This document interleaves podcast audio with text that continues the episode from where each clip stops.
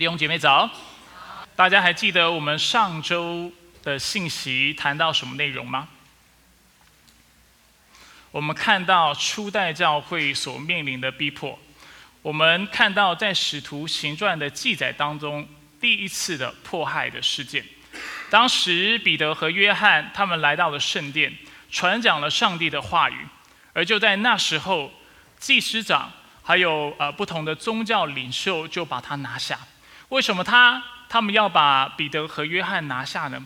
因为彼得和约翰当时所传讲的道是耶稣基督从死里复活的道。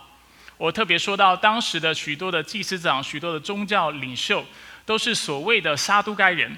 撒都该人相信什么？他们不相信人能够从死里复活。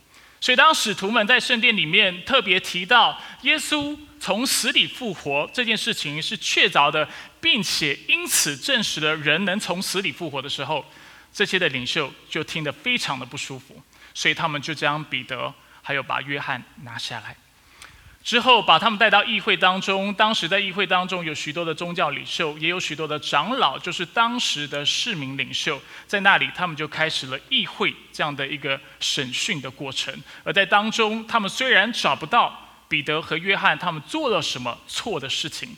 但是他们仍然啊认定要来威吓他们，要来呃啊算是恐吓他们，让他们不再奉耶稣基督的名去做任何的教导。这就是上个礼拜我们所看到的经文。那我们都知道，当我们在学校里面遇到霸凌的时候，学生其实是可以向他的师长上报，寻求师长的保护，是吗？当我们在社会当中遇到不公不义的事情的时候，我们能够透过透过社会的资源，还有透过法律的保护，我们来寻求帮助，是吗？但是现在的门徒们遇到一个状况，也是我们今天的基督徒要思考的，就是当司法不再公正，而且司法是偏私的时候，我们应该用什么样的方式来面对这样的一个状态？我们看到当时的。使徒他们其实是不可能再透过任何的合法或者是法律的渠道去证实自己，或者是去为自己啊算是争取自己的诉求跟自己的需求。那今天基督徒我们也要思考这样的问题，就是当法律已经不公或者司法不公的时候，我们怎么样来捐争取我们的权益？那很多时候我们就会开始往政治的方面想。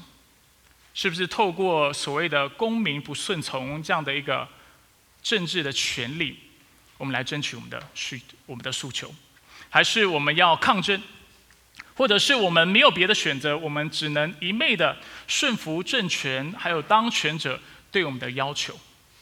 当然，这样的议题跟我刚才所说的这些的问题，都是我们基督徒应该去探讨，应该要去思考。但是今天我们不从这个角度来切入，来探讨这个问题。为什么我们不从这个角度切入呢？因为这些方法都是关于政治、关于法律的。这是一个政治，就是透过政治来啊，来提出自己的诉求的方式。但今天作为基督徒，我认为我们的优先顺序上不应该是透过政治或透过法律来争取我们的利益。但我们应该首先来到上帝的面前，我们需要回到我们的信仰的文本，就是圣经，就是上帝的话来看，在我们面对迫害的时候，我们应该怎么样去面对？那我相信，当我们这样的一个根基下的稳的时候，我们才会知道怎么样看待其他议题，或者是从不同的专业的尝试或知识的这样的一个渠道去探索，我们怎么样面对政权的迫害。那在今天的经文当中，我认为我们面对的方法有三个，你可以称为三个解答。但是其实我在准备完我的讲章之后，发现讲呃解答这个词不是那么准确，因为其实它并不并未为我们提供一个解决的办法，但它的确是一个思考跟我们啊思考的框架跟我们的一个进路。但是不不管怎么说，这仍然是我们三个对应的方式。第一个方式是属灵的。第二个方式是认知上的，而最后一个方式是实践上的。我们怎么样面对政权、面对教会所经历的迫害？我们一起来看今天的经文。首先，我们面对的第一个方式，比你们想象的都还要简单，但是也比你们想象的还要深奥跟属灵，就是祷告。我们应该首先透过祷告来面对我们所经历的迫害。我们一起来看四章的二十三到二十四节。二人既被释放，就到自己的人那里去，把祭司长和长老所说的话都告诉他们。所以很明显的，他把这些长老们、这些长官们、这些市民的领袖所威吓的话，诚实的跟弟兄姐妹诉说了。而当时的教会如何反应或回应这样的一个状态呢？他们听见了，就同心合意的高声向上帝祷告。他们说：“主宰呀！”你是那创造天地海和其中万物的，在这里我们看到，当所有合法的诉求渠道都被封阻的时候，基督徒并非是没有盼望的。我们的盼望在哪里？我们的盼望就在于那创造天地和海。以及其中万物的那位上帝，他是我们的依靠，他是我们的帮助。而这样的认知对基督徒来说是非常重要的提醒，因为基督徒往往就是在遇到困难、遇到迫害的时候，我们才真真实实的看到我们信仰的状态。当我们遇到迫害的时候，或者遇到困难、遇到困境、人生的挑战的时候，我们通常是诉诸于什么样的帮助？很多时候，我们开始依赖自己的能力，依赖自己的知识，依赖自己的见识、自己的才干、自己的人脉、自己的势力。我们开始从我们的环境、从我们的周围寻求办法。我们不管是透过社会的资源来寻求帮助，或者是专业人士的建议，有些时候我们会从科学和科技的办法来寻求帮助。那在这里，我要提醒大家，作为基督徒，我们不是不能诉诸于这些社会的资源。今天，如果你生病了，你应该要祷告；但是，除了祷告之外，你应该凭着感恩的心去看医生，并且吃医生医生开给你的药。为什么？因为对基督徒来说，我们相信这世界上所有的资源，任何好的事情，其实都是上帝所赐的。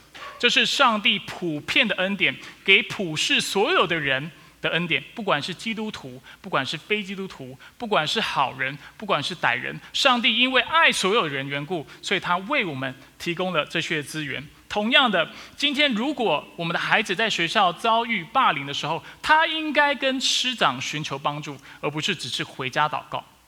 懂我的意思吗？所以今天我们要不要善用我们的资源？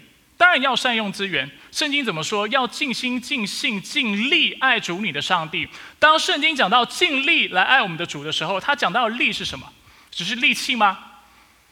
当然不是。只是生命吗？当然不是。他所到的力是我们所有的资源，我们的人脉、我们的才干、我们的知识，我们应该全部都拿来来效法上帝，来爱他，为他的名，而且被他来使用。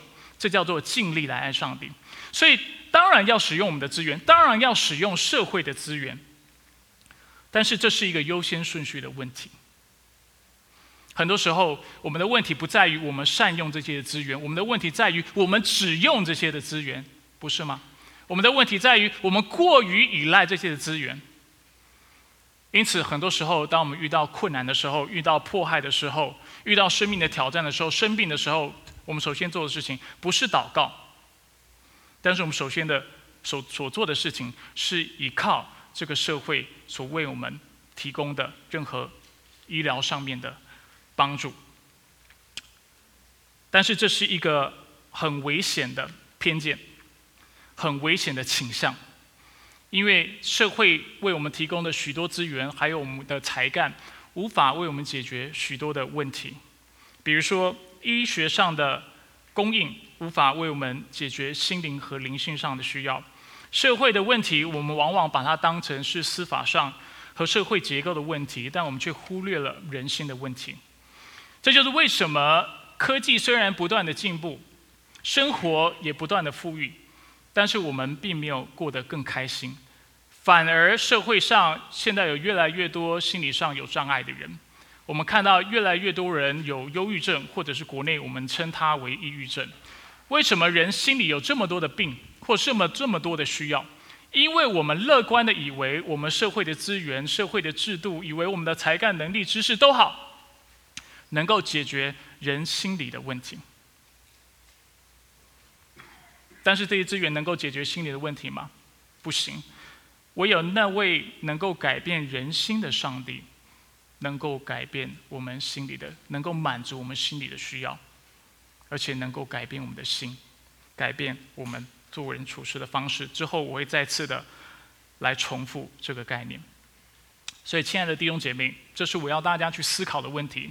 当你遇到困难的时候，当你遇到迫害的时候，当你的生命出现挑战和问题的时候，谁是你所倚靠的对象，或者是什么东西是你所倚靠的？如果你的答案是是任何不是上帝的答案的话，这代表其实你对上帝的信心是不够的。就是这么简单，我也会有这样的问题。作为一个牧者，所以今天我不是站在一个道德制高点在控诉大家，不是的。但是这是一个很重要的提醒：我们究竟是相信上帝，还是我们相信自己，并且相信这个社会为我们提供的资源？祷告除了能够显明我们的属灵状态之外，祷告也是上帝赐福的渠道。在基督教的思想当中，我们称这个渠道、称这个办法为恩典的途径。什么叫做恩典的途径？就是借着做这件事情，或者借着这个渠道，我们能够领受上帝的恩典。在基督教的信仰当中，有哪些的事情是所谓恩典的渠道？读神的话语、祷告、圣礼，还有聚会。透过这些的渠道，我们能够领受上帝的恩典，我们能够经历他的作为。而祷告就是上帝祝福我们的方式。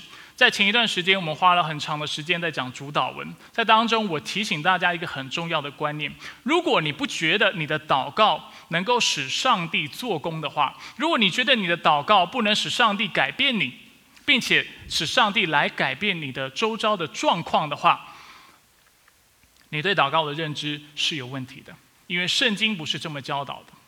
圣经很清楚的让我们看到，我们没有的东西，有些时候祷告，上帝就会给我们；有些时候我们不能改变的事情，包括我们自己，我们透过祷告，上帝就能够改变这些事情。这是圣经从旧约到新约一直教导我们的事情。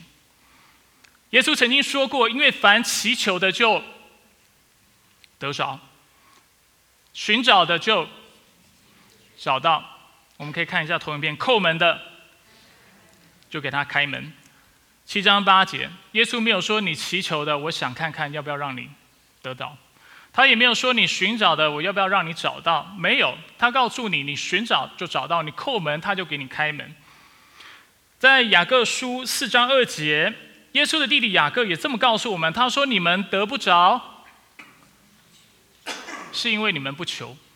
我在这里所说的，不是说你所有的祷告，上帝就一定会百分之百按照你祷告的方式来回应你。这不是我说的。圣经很多地方都让我们看到，上帝不一定会用这样的方式来回应我们。上帝出于他全知、他的美善的考量，他有些时候会延迟，有些时候会用不同的方式来回应我们。因为有些时候我们求的东西是对我们有害的，我们不知道。我也求过，求上帝从天上掉一百万给我，从来没有发生过这个事情。上帝也没有回应我的祷告。但是为什么上帝没有回应我？是因为他不是真的吗？不是，因为他知道他给我一百万，他会害死我。很多人中了乐透之后，我们都知道这件事情，他其实过得非常非常惨、穷途潦倒的生活，因为他很快的就把这一百万都挥霍掉了，不是吗？所以，上帝，所以我在这里要说的是什么？就是我们对上帝一定要有这个信心。我们跟他求，他就会给我们。所以，当我们遇到迫害的时候，就像门徒一样，我们首先要做的事情就是祷告。如果你觉得祷告不能改变任何事情的话，拜托你好好把你自己关在你的房间里面，重读你的圣经，不要过多的参与。一些社会的运动、社会的活动，或者是过度的透过政治，还有透过法律去提出你的诉求。你要做的事情是先学会做一个基督徒，然后才从基督徒的角度来看你应该怎么参与。这是很重要的一个观念。我们应该要祷告，因为祷告是上帝祝福我们的渠道。在今天的经文当中，我们看到一个非常有趣的观察。就是门徒们其实并没有祷告求上帝把迫害挪去。我不知道你有没有注意到这个，注意到这个事情。门徒并没有祷告求上帝把迫害挪走，但他却祷告求主给他们胆量，使他们能够放胆传讲上帝的话。等一下我会进一步解释为什么他们会这么祷告。我们看面对迫害的第二个方式。所以刚才第一个方式是属灵的方式，我们要祷告；第二个方式是认知上的一个面对的方式。那简单，如果我们能够简单的用三个字来描述的话，就是主掌权。主掌权，主在什么处境中掌权？只是在我们生活过得顺遂的时候，他掌权吗？只是在我凡事都顺心，而且。啊，我我跟神求什么，他就给我什么的时候，他才掌权吗？这不是当代基督徒的认知。他们清楚的知道，不论是在患难中，或者是在顺境中，主都是掌权的。我们看一下门徒的祷告。我们现在在二十四节，门徒当他们聚在一起的时候，他们的祷告是这么说的：他们说，主宰呀。你是那创造天地海和其中万物的。在这里，第一句话，他们就显示或写明了他们对主的认识。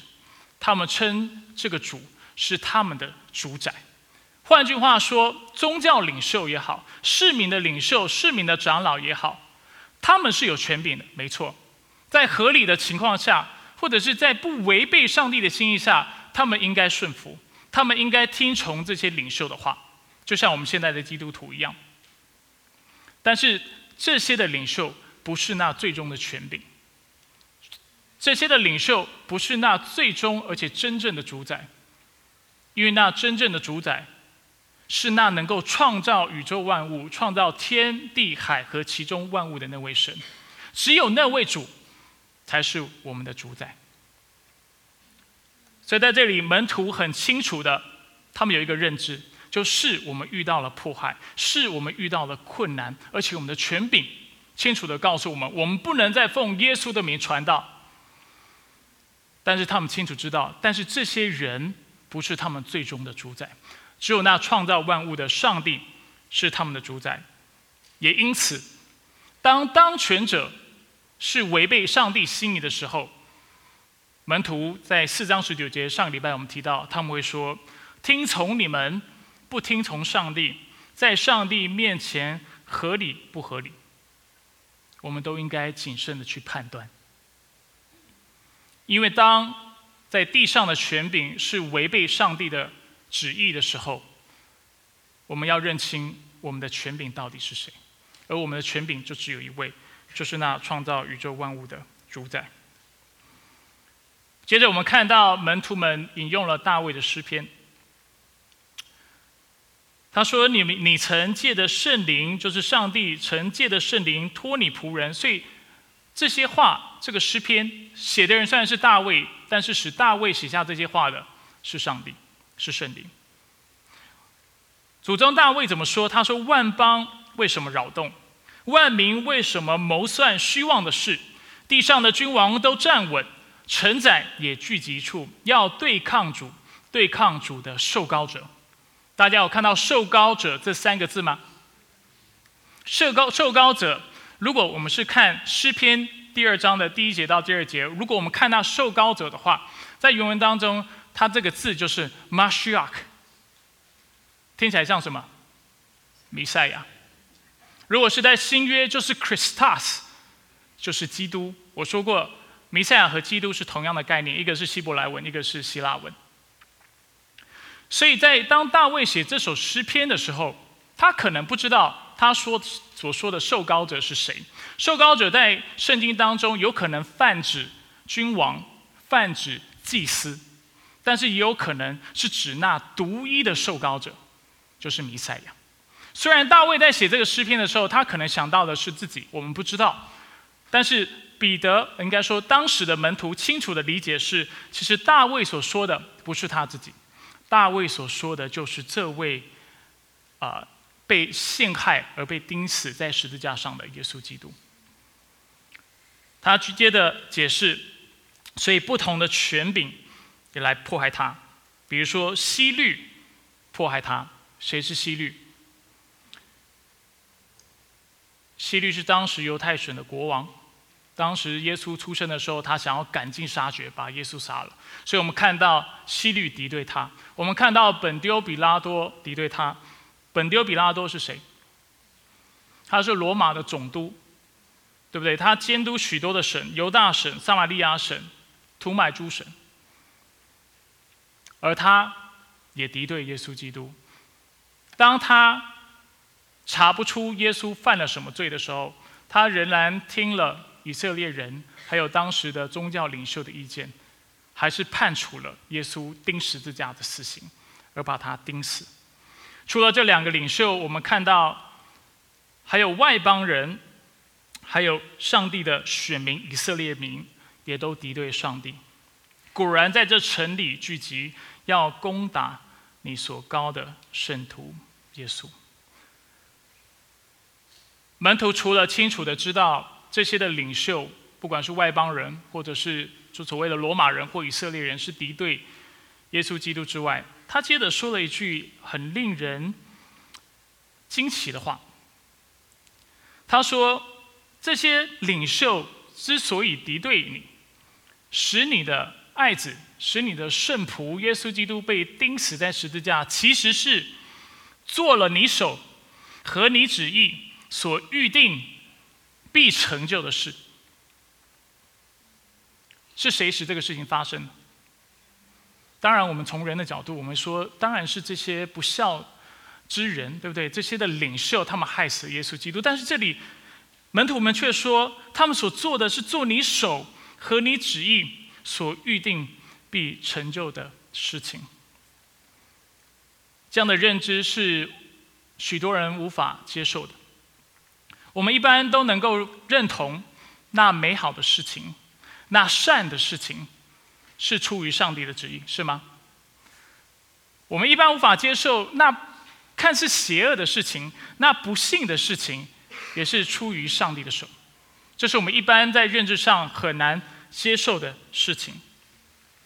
当然，在圣经当中，我们清楚的知道，上帝是完全的美善，他是完全的圣洁，因此他不会犯犯罪，他也不会去做那违背他属性的事情。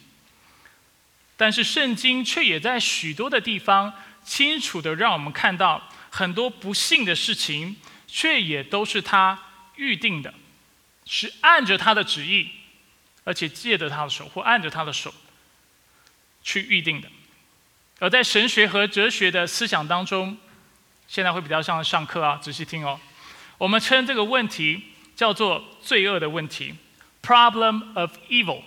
这个议题所要探索的，就是如果世界上真的存在一个全知、全能、全善的上帝。那为什么世界上还有这么多邪恶和不幸的事情呢？我们怎么调和这两个概念？这就是这个议题要所探要探索的。但今天我们时间有限，啊，如果你去上哲学课或者是上这方面的神学课，我们会需要用好几堂课来处理这个问题，甚至处理完之后，你会说还是不太合理，好像哪里还过不去。因为这的确是一个不容易了解的议题，但今天我想要透过一个维度，透过一个角度来帮助大家理解这两者之间的张力。我们称这样的理论为 Greater Good Theory，中文叫做啊更大之善或更大的善的理论。这个理论表示，虽然上帝容许邪恶的事情发生，但其实他是为了成就更大的善。有听懂吗？我为你们举例，你们就懂。很多父母在教养子女的时候，其实也都带着这样的观念，只是你不知道而已。比如说孩子在沙发上蹦蹦跳跳，是我我就受不了，我就说你给我下来，不可以跳，怎么可以在沙发上跳？但并不是所有的父母都是这样教养子女的，有的父母教养子女的方式就好，你跳，你跳，你摔下来你就知道了，摔一次不听，摔了三四次，你总会学到你该学的功课。这就是更大的善的理论。我允许你做那我认为邪恶跟不正确的事情，但是你摔下来以后，当你学到你的功课之后，你就以后不会再做这个事情。为了更大的善，或者是很多孩子在吃饭的时候，是不是像我我的孩子最近就有这个问题，吃了两口他就不吃了。那有的家长会怎么做？他说你不吃好，我就把你放饭收起来，或把你饭倒掉，让你肚子饿。你饿了几次之后。你以后自己就知道要吃饭，是吗？有人摇头，当然这不一定都都有用哈。但是背后我们的理解是这个样子，不是吗？所以这就是更大的善这个理论要说的。但不止这样，除此之外呢，更大的善也表示，有的事情我们之所以会觉得它不幸，是因为我们无法看到事情的全貌。我们看事情的角度是非常单一的，是单面向的。但是我无法看到全貌，就是这个事情整体的情况。举例来说，今天如果我的孩子在街道上玩耍，玩着玩着玩着，我突然冲向他，把他推倒，让他摔倒在地上，全身摔的都是伤。你猜我孩子会不会生气？莫名其妙，对不对？你有病吗？我在街道上玩的好好的，老爸你干嘛？把我推倒，但是我孩子没有看到的事情是什么？有一台车正行驶过来，差点撞到他。所以从他的角度来说，我害了他，我让不幸的事情发生在他的身上。但事实上是怎么样？我保全了他的生命。这就是单一面相和从多面相或者更完整的角度来看待事件的方式。在圣经当中有没有这样的情况？很多，最经典的例子就是今天的经文讲到耶稣基督被卖、被钉在十字架这个事情。从人的眼里，这是一件值得庆幸的事情吗？他是弥赛亚，哎，他是受膏者，他是上帝的仆人，他是个拉比，他是一个先知，他就是上帝，上帝的儿子。你把他害死，对吗？当然不对，太不幸了，邪恶的事情。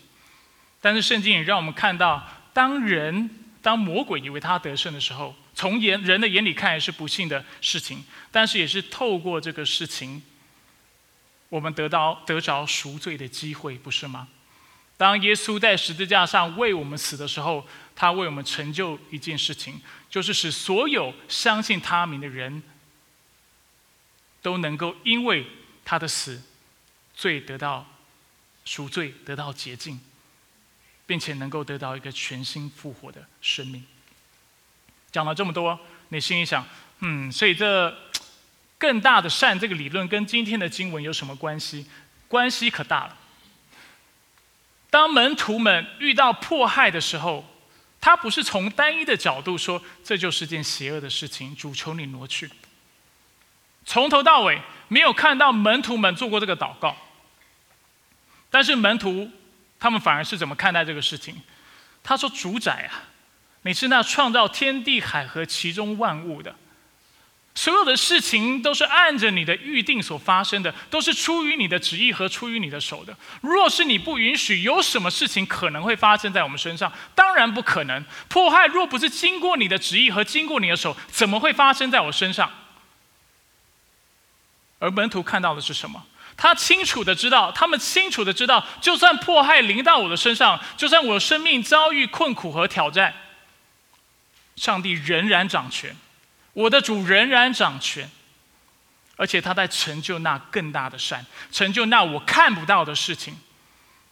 一方面有可能是透过这样的一个磨练，使我生命得着提升，让我成为一个更成熟的基督徒，不是吗？雅各书清楚让我们看到这个概念。另外一个可能就是，上帝也许就在破我，在我经历破坏的时候，他在背后在成就什么奇妙的大事。哥林多后书不是有一节经文吗？讲到说，上帝就在我们的患难当中，在成就，在永恒当中成就那极重无比的荣耀，不是吗？上帝总是在做工，而且在成就那更大的事情。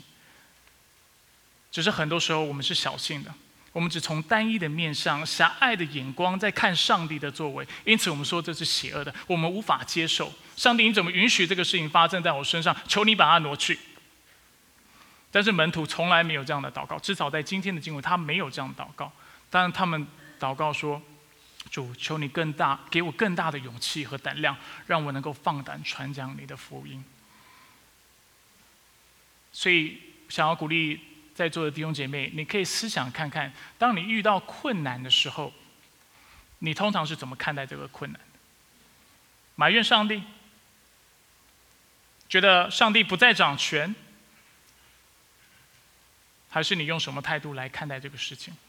还是你像门徒所看见的，主没有什么事情是你不知道的，甚至没有什么事情不是你预定的。你是全知全能、永远掌权的上帝，所以这不幸的事情，即即使，即便它发生在我身上，你仍然在成就那更美、更大的事情，只是我看不到。你有这样的信心吗？你需要有这样的信心，因为只有当你有这样信心的时候，你才知道怎么面对迫害，你不会一昧的去斥责那些迫害你的人。反而你会心里在某种程度上会有盼望，会有喜乐，因为你知道就在迫害当中，上帝在成就那更美、更好的事情。罗马书八章二十八节，我们知道万事都互相效力，叫爱上帝的人得益处，就是按他旨意被招的人。为什么上帝能够叫万事互相效力？因为他是掌权者，所以很多时候我们只看到拼图的一块，但是上帝已经看到了整幅画是什么样子的。他能够叫万事互相效力，就是我们看似咒诅或看似不幸的事情，他都能够使它变为祝福。这是我们基督徒应该要有的信心。所以我们刚才讲了两点：属灵的应对方式，祷告。认知上，你一定要清楚知道主掌权。最后，第三，我们怎么样实际的来应对这个状况？我们实践的办法，实践的解答是什么？就是传主道。其实刚才已经蛮多次提到这个概念了，就是传主的道。四章二十九到三十节，门徒祷告。主啊，现在求你鉴察他们的威吓，使你仆人放胆讲你的道，伸出你的手来，让医治神机骑士借着你圣仆耶稣的名行出来。他们祷告完了，聚会的地方震动，他们都为圣灵充满，放胆传讲上帝的道。在这里，门徒做了两个祷告。第一个祷告，他说：“主，求你鉴察。”他并没有说主求你挪去这迫害，但只说主求你鉴察他们的威吓。主你都看到了，但主我们不作声，因为你预定这个事情，你允许这个事情，一定有你的心意。但是求你鉴察，求你按着你的智慧，按着你的良善，按着你的计划，主去完成那关乎你的国度、你的教会跟那关乎我的事情。之后他们就说继续祷告。就是求主使仆人能够放胆传讲上帝的道。三十节，他接着说：“伸出你的手来，让医治神机骑士借着你圣仆耶稣的名行出来。”从原文的结构上来看，我们会说这并非是门徒的祈求。很多保守派的弟兄姐妹可能听到我这么说，心里挺得意、挺开心的。嘿嘿。门徒并没有祷告要神迹奇事发生，在原文的结构上的确没有，不是这样写的。但是有一点你要注意到，就是因为神迹奇事不断的发生，是门徒们预期会发生的事情。听懂我的意思吗？自从五旬五旬节的那一天，圣灵浇灌的那一天，门徒们从来就没有觉得神迹奇事会停止。他们的祷告是说：“主，我们知道你会继续行神机骑士，行医治，你会奉耶稣的名继续去行这些奇妙的工作。”所以他们并没有特别祈求这个事情，他们祈求是就在你继续动工的时候，你给我勇气，让我能够放胆传讲你的话语。懂我的意思吗？神迹奇事是他们预计当中会发生，因为幕后的世代已经到了，那新约的时代已经到了，弥赛亚已经坐在父神的右边掌权了。如果上帝，如果耶稣基督已经掌权，难道你不应该期盼上帝奇妙的作为吗？是肯定可以期盼的。所以门徒并没有特别这样祷告，但是他们祷告就在你不断的动工的时候，主求你。让我能够放胆传讲你的话。那因为今天经文的主题是在讲传讲上帝的道，就是经文它到后面都让我们清楚看到主题是传主道的缘故，让我们再次的把目光拉回来放在这件事情上面。为什么在受到迫害的时候，我们更应该传主上帝的道？经文没有直接的。为我们提供这个问题的答案，但是圣经整本圣经从旧约到新约，清楚的让我们看到，其实我今天已经稍微提到了这个概念。我们需要传上帝的道，为什么？因为只有上帝的道能够改变人心，只只有上帝的道能够救赎生命。在讲到的一开始，我提到现代人往往过于仰赖科学、医疗、知识、财富。成就等等的资源，不管是个人的资源还是社会的资源，来解决我们所遇到的问题。但是我过去，如果你在焦点基基督教会有一段时间了，你也常听我这么说，不断的提醒大家。但是我们的知识、科学、科技，其实是不能解决很多问题的。这就好像在伊甸园里的亚当和夏娃。我们在讲创世纪的时候，我特别有提到这段经文。亚当和夏娃他们领受了一个很重要的诫命，就是他们不能去摘分别善恶树上的果子吃，是吗？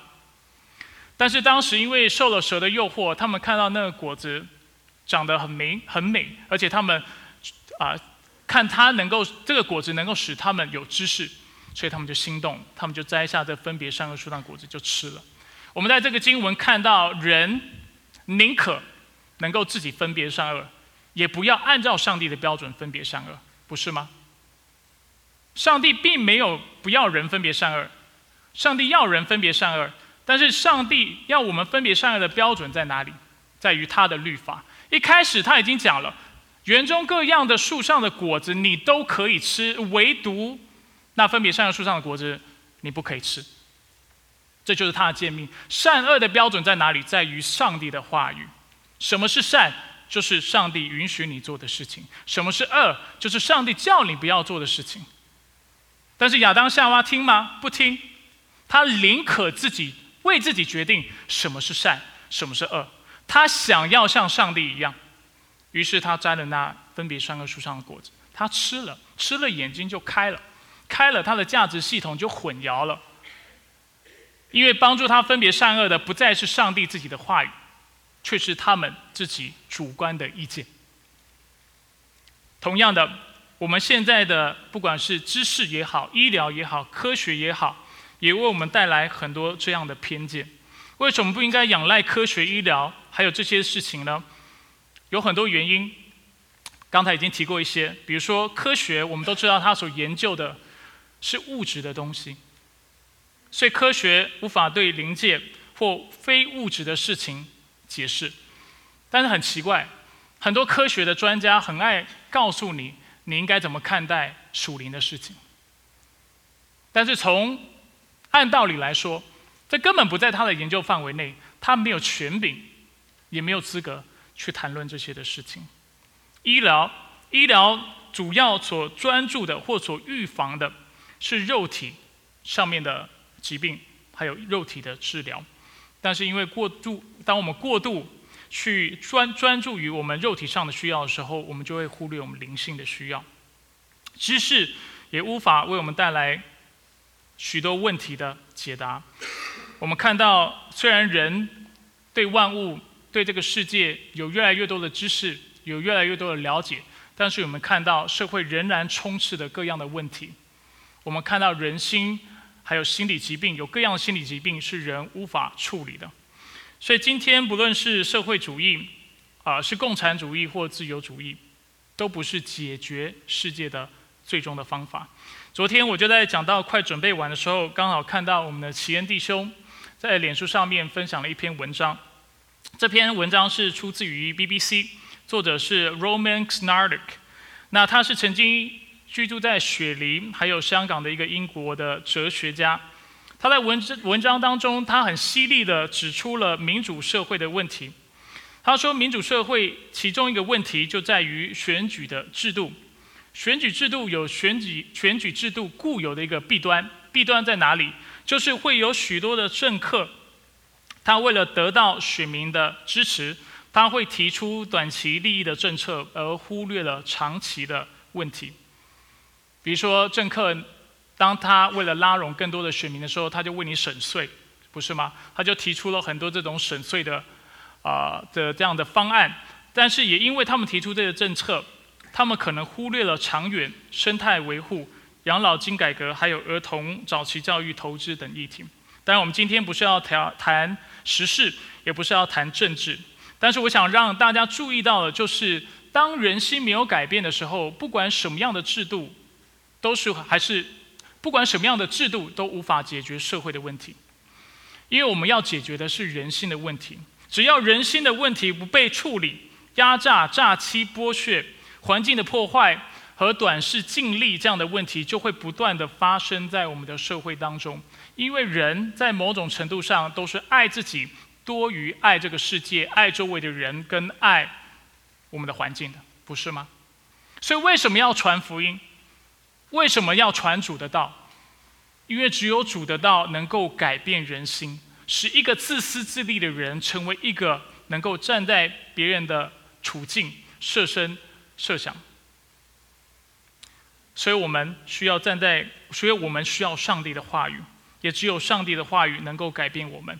当一个社会是能够彼此相爱、彼此体谅，而且关注社会、投资未来的时候。我不管你是什么制度，这个社会一定会变得更好，因为在这个社会当中的所有人，他们会知道怎么样共处，他们会怎么样直接，呃，怎么样彼此体恤，使这个社会成为一个更和谐的社会。如果没有爱，没有包容社会，就是有制度，人类最终还是会找到彼此分化的办法。上周我们透过提摩太后书三章十二章，啊三章十二节告诉大家，凡立志在基督耶稣里敬虔度日的，也都将受迫害。那为什么基督徒在一个不信上帝的世界里，一定会遭受敌视和破坏？保罗在这封书信，就是他写给提摩太他属灵的儿子这封信。的这节经文的前面，他其实就提到了为什么会有迫害。他说：“你该知道，末世必有艰难的日子来到。那时人会专爱自己，贪爱钱财，自夸、狂傲、毁谤，违背父母，忘恩负义，心不圣洁，没有亲情，拒绝和解，好说谗言，不能节制，性情凶暴，不爱良善，卖主卖友，任意妄为，自高自大，爱好厌乐，不爱上帝，有敬虔的外貌，却背弃了敬虔的实质。这种人，这等人，你要避开。”这里所说的问题是什么样的问题？道德问题，但是更多是什么？人心的问题，心不圣洁，狂傲自夸，性情凶暴，不爱良善。这个爱是从哪里来？只是道德吗？从心而发出的，不是吗？所以基督徒相信，人若要能够得着真正的自由，能够自由的向善，只有一个办法，就是认识耶稣基督。因为只有耶稣基督能够给我们一颗新的心，还有新的性情，使我们能够过一个新的生命。那鼓励大家有时间要仔细阅读提摩太后书第三章，还有第四章前面。其实有时间，请你好好把圣经读熟，整本圣经旧约到新约都好好的读熟。当保罗指出末世的问题，并且所有的基督徒都会受破坏之后，他怎么鼓励他的收信人提摩太？三章十四到十七十七节，所以怎么面对迫害？至于你，你要持守所学习的和所确信的，因为你知道是跟谁学的，并且知道你从小明白圣经。这圣经能使你因在基督耶稣里的信有得救的智慧。圣经都是上帝所漠视的。于教训、督责、使人归正、教导人学艺，都是有益的，教属上帝的人得以完全，预备行各样的善事。当你面对逼迫、面对错误的教导、面对人心的问题、社会的败坏的时候，你要做什么？持守圣经的话语，因为圣经三章十五节怎么说？我们看下一个投影片。圣经里有什么？有得救的智慧。只有上帝的道能够改变人心，拯救人的灵魂。除此之外，保罗接着说四章一到五节。我在上帝面前，并在将来审判活人死人的基督耶稣面前，凭着他的显现和他的国度，郑重的劝诫你：勿要传道，无论得时不得时，总要专心，并以百般的忍耐和各样的教导责备人、警戒人、劝勉人，因为时候将到，那时人会厌烦健全的教导，耳朵发痒，就随心所欲的增添好些教师。并且掩耳不听真理，偏向无稽的传说。至于你，凡事要谨慎，忍受苦难，因为有不迫难、迫害，有逼迫，做传福音的工作，尽你的职分。再次看到什么？除了我们要持守上帝的话语之外，我们怎么样去改变这个世界，影响这个世界？接着传福音，接着传扬上帝的道。上帝的道是我们唯一的希望。亲爱的弟兄姐妹，今天讲的这三点，就是基督徒要怎么面对迫害的方式。我不是说今天任何借由法律或政治的诉求或方式都是错误的。我刚才已经今天信息一开始我就讲到，生病去看医生去吃药是合理的。我们在社会遇到不公义的事情，透过法律的管道去提出诉求是合理的事情。但是我要提醒大家的是，我们提出诉求的先后顺序。我们是依靠这个社会的资源，我们个人的才干、我们的势力、我们的人脉，还是我们依靠的是那上帝？虽然我今天提到的是三种面对迫害的方式。但其实你可以清楚看到，这三种方式都是从谁那里来的？其实都是依靠上帝的方式，都是从神那里来的。属灵的方式，祷告。主啊，你是那创造天地海和其中万物的那位神，所以求你来帮助我们，求你垂听我们的祷告，求你给我胆量，能够传扬你的福音。因为依靠上帝的资源，我们能够得胜。第二，我们讲到认知上的面对方式是什么？还是以上帝为中心的？因为主掌权，就是在迫害当中、困苦当中、困难当中，我们仍然不失去我们的盼望。我们为什么有这样的确信、有这样的信心？因为上帝永远掌权，而且没有任何的事情不是他预定。跟你旁边说，没有任何事情不是他预定的。这很重要，为什么？因为只有好事是他预定的话，你遇到坏事，你首先抱怨的对象就是上帝，不是吗？但是因为上帝真的掌管宇宙万物，掌管所有的事件，就连我们遇到的迫害，我们遇到的拦阻困难，因此就是在困难当中，我们仍然欢喜快乐。这个欢喜快乐不是很轻松的哈，是需要出于信心和灵性的。但是我们仍然欢喜快乐，因为主仍然掌权。最后，我们实践的方式是什么？还是回到主的面前，还是以上帝为中心？我们能够改变世界、改变社会的方法，在于因为我们有那改变人心的道理，我们有那福音，我们有耶稣基督，不是吗？而当我们放胆去传扬上帝的道，去见证耶稣基督的时候，人心就能得到改变，而这些被改变的生命就能够在社会当中做光做盐，而改变这个社会。阿门。所以在破坏当中，基督徒不是没有盼盼望的；在困难当中，你也不是没有盼望的。因为上帝永远掌权，他垂听我们的祷告，而且他给了给了我们一个最好、最强而有力的工具，就是我们属灵的宝剑——上帝自己的话语。阿门。我们能够面对破坏，而且改变这个世界。我们来祷告。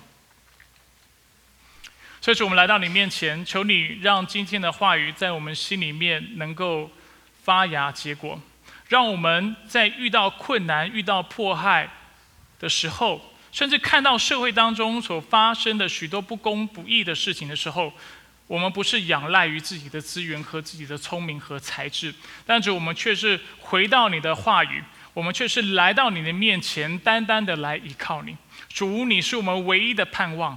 你是我们唯一的主宰，因为唯有你是那创造宇宙万物、创造天地海和其中万物的那位主宰，也因此你永远掌权。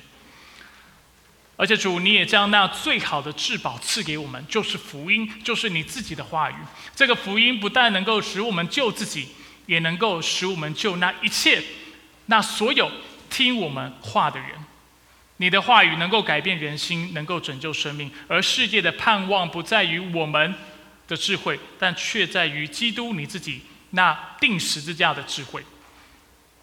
所以主求你帮助我们，让我们能够更多的相信你，更多的依靠你，而且凡事从你的话语，从敬拜你来开始。主。